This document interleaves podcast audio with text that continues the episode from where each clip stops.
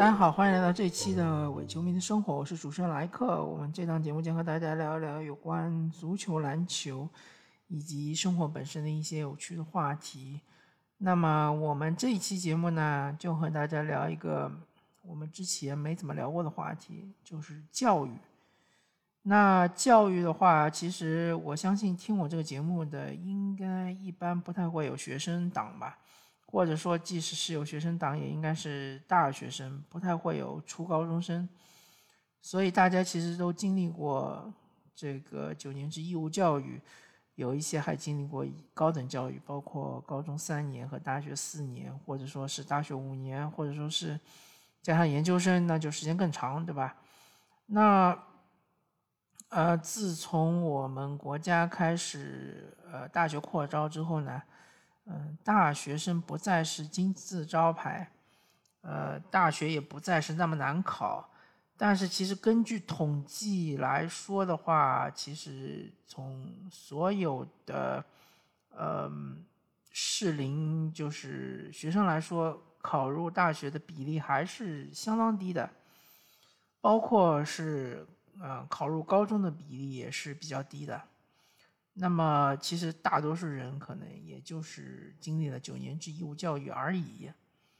那，呃，我们现在其实家长们，包括学生们，大家比较焦虑的一点就是，呃，我们的教育资源还是不太够，包括九年制义务教育，包括高等教育。那，呃。对于整个教育界来说，有一个好消息和一个坏消息。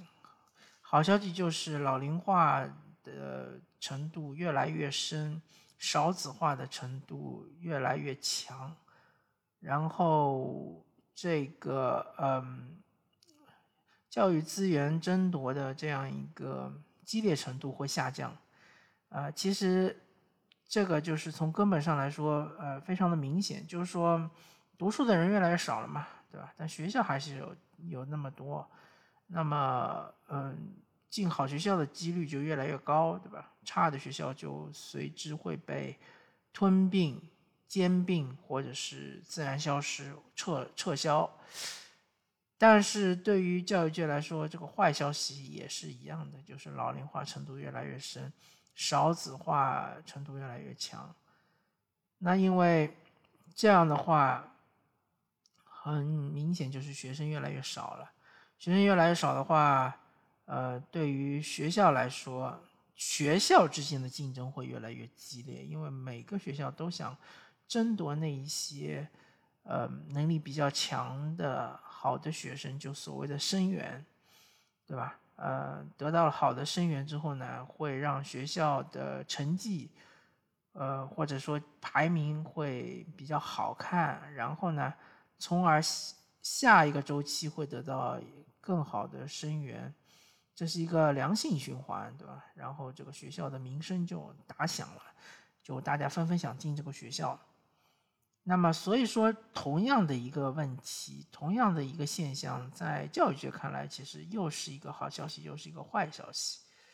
那现在我们看到最近一个措施，我不知道其他地区是怎么样，但是在魔都，我们的一个最新的教育相关的措施就是，嗯，尤其是九年制义务教育阶段，呃，由于双职工的家庭比较多，然后导致学生可能我无人照看，或者说没有人来接送。那么要求学校是呃免费开这个晚托班，那么这个行为或者说这么一个行政命令，肯定是对于家长来说是一个嗯压力的释放，因为呃我也不知道从什么时候开始啊，呃我们的家长对于孩子在放学上学的路途中。感的危险性、危险程度好像是高估了，应该是高估了，因为不管你是一年级也好、二年级也好、三年级也好、四年级也好，甚至五年级，包括甚至高中啊，甚至初中，一年级、二年级，这个家长都要接送孩子去上学，好像这个路途中，特别是像是大多数的情况下，呃，我们的小学、初中都是就近分配，对吧？就是路上可能也就一公里到一公里以内吧，一公里以内的路程，呃，再远一点的话也是两公里以内的路路程。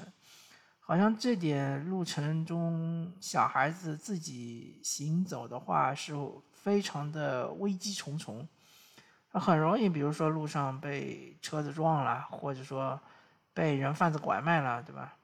嗯，所以由于这种焦虑的存在，导致学校现在也不敢放手让学生自己。当然，上学途中他们是没有办法管理的，对吧？那是确实没办法，因为。小朋友，不管你是自己去上学也好，是家长陪同上学也好，学校是没有办法控制的。但是放学他们就控制非常严格，如果没有家长来接送，不管你是几年级的，就会不让你回去，对吧？让你等在门卫这边或者是怎么样，那就导致家长就非常焦虑嘛。因为如果说你下班比较晚，那你没办法接孩子，那你只能有那么几种选择。第一个，你就是在校外找那种晚托班，对吧？晚托班的老师会来把你孩子接到晚托班去，然后辅导他做作业、功课啊，对吧？这是一种选择。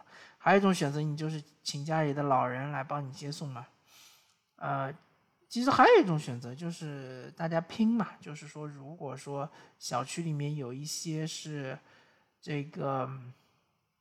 家庭主妇啊，或者说不是双职工家庭啊，那么有一些家长是同班同学的，可以帮忙带一带，对吧？也也有这种情况，但这种情况相对来说是比较少一点。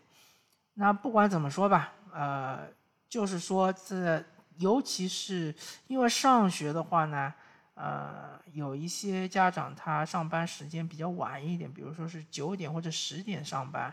那么他送孩子去上学呢，还是有这个时间的，啊，他自己稍微早早点起来是没问题。但放学确实是比较尴尬，因为一般来说，呃，现在公司这个下班比较早的还是极少数情况。现在大家都明白嘛，九九六什么，呃，七幺幺之之类的嘛，就这种，呃，内卷式的工作是极其多的。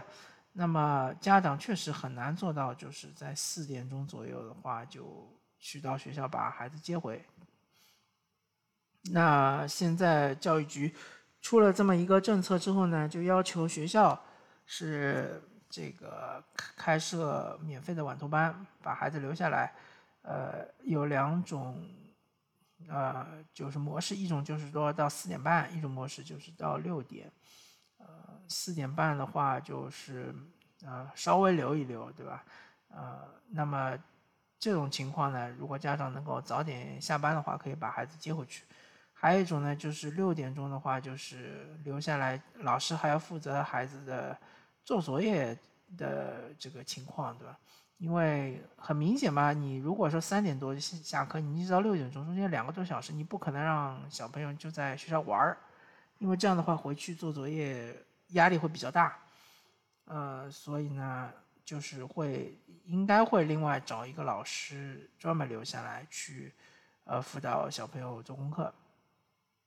那么，我个人觉得这种措施可以说是一种治标不治本的措施，因为，呃，所谓治标来说的话，就是，呃，当然从表面上看起来好像是减轻了家长的压力，对吧？这是没有问题的，但是。有没有想过这样一个问题？就是说，我们国家的整个的教育拨款它是有限的，然后我记得没错的话，应该是占 GDP 的大概是百分之五以下，反正不会特别高，可能是百分之二到百分之三。那么我们国家有那么多的，怎么说呢？就是，呃，需要占用教育资源的。这个人群吧，包括是偏远地区，我们还要造很多的希望小学，对吧？还要嗯供那些嗯是失学儿童，怎么样能够让他们回到学校？其实这一笔经费是比较厉害的。那么去除这一笔之后呢，还有高等教育的呃很很大的一笔费用，包括是各种教授他们搞科研，对吧？包括是嗯高等院校的很多的那种支出，其实是非常高的，非常惊人的。呃，大家想一想就可以知道嘛。比如说像是清华、北大、呃复旦、交大之类的这种学校，他们的支出肯定是非常惊人的。那么把这这两部分都去除掉之后呢，留给真正的比如说九年制义务教育的这些资金不会特别特别的多。那然后这笔钱呢，呃，需要支付这个九年制义务教育的，嗯，包括管理人员，包括教师的工资。所以说呢，教师工资它不会特别的高，它其实是有一个上限的。那么，教师这个职业其实它的特点就是说，呃，好处就是比较稳定啊。然后呢，它这个，呃，竞争压力好像没有那么的大。然后它还有寒暑假，对吧？当然，寒暑假我据我了解，它这个工资是呃相对来说是打折扣的。但不管怎么说吧，一年当中还是有这两次是呃休假。可以说是打引号的带薪假期，但是教师这个工作他其实非常辛苦，呃，不亚于我们某一些说到的什么九九六之类的这种工作，因为教师尤其是主课教师，尤其尤其是班主任，他们下班了之后可能还要联系工作，对吧？可能还有家长会跟他们联系，会跟他们了解孩子的情况，对吧？那这种情况下，它其实是一种义务加班。那么，嗯，原来可能就是说，他虽然是义务加班，但他至少回家了，对吧？但现在情况就是，呃，为了响应这个魔都教育局的这种呃政策或者说是号召，那么，呃，有一些老师他就不得不留下来，呃，留在学校里面。做这个加班，那我不太清楚他们留下来加班是不是在收入方面是有所体现，呃，但如果说没有体现的话，那么其实对于教师来说是一种负担，而且大家要知道，教师这个行业并不是社会中非常吃香的行业，对吧？这点其实大家能够理解啊。对，尤其是九年制义务教育的，呃，我的意思是说。小学或者初中的教师，他其实嗯，就是每年招收的这个人员并不是特别的充足，啊，也并没有那么多的年轻人，那么多的莘莘学子，大学毕业之后愿意去从事教师这样一个岗位。那所以说呢，呃，一旦你在教师这个职业上面增加了过多的负担，你当然说你这个负担增加了之后是减轻了家长们的负担，对吧？肯定是没有问题的。但是因为你呃增加了比较大的负担在教师，特别是学校的教师的头上之后呢，很多人可能会选择一些其他的呃方向，比如说是。像是这种教育机构，对吧？大家都知道，其实教育机构里面可能教师收入都挺高的。当然，教育机构里面的工作强度肯定是比学校里的工作强度更大，这是毫无疑问的，对吧？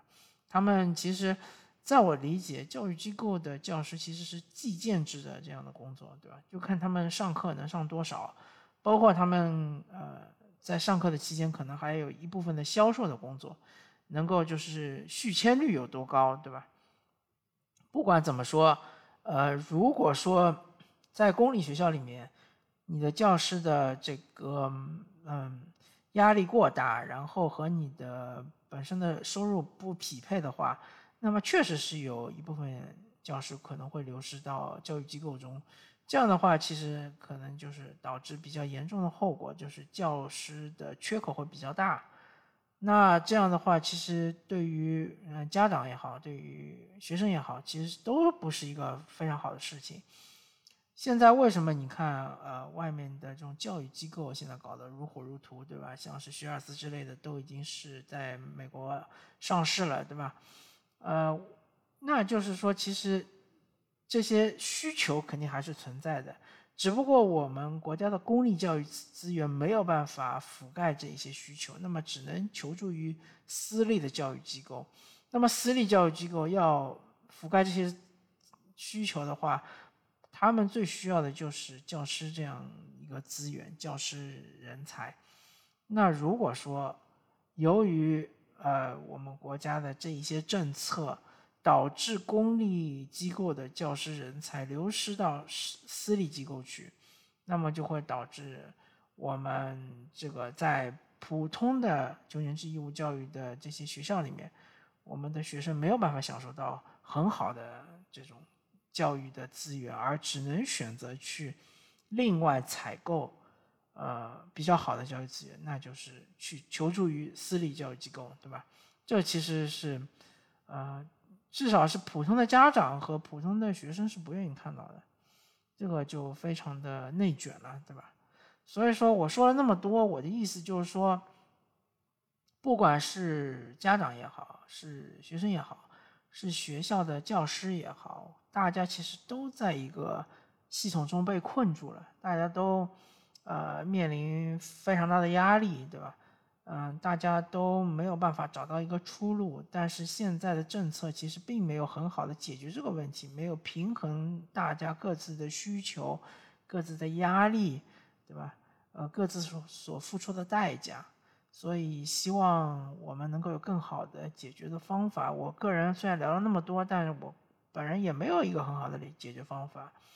确实，现在的情况，呃，比原来严峻多了。比起我读书的时候，确实是更加的严峻，对吧？比如说我读书的时候，我一年级的时候就已经是自己从学校自己上课、自己放学，对吧？根本没有人接送，而且回到家家里也没有大人，对吧？直接挂一个钥匙在头上。回去之后自己弄点东西吃吃，然后做作业或者没有作业了，做完作业了就出去玩，对吧？在这个我们是石库门房子嘛，就在里屋里面玩，和小伙伴们玩儿，玩到大人回来了叫回去吃饭，是吧？这都是顺理成章的，而现在已经是不可能发生的事情了。现在现代的这个城市化程度这么高的这样一个城市中，无法实现的一个美妙的幻想吧。好吧，感谢大家收听这期的伪球迷的生活，我是主持人莱克，我们下期再见，拜拜。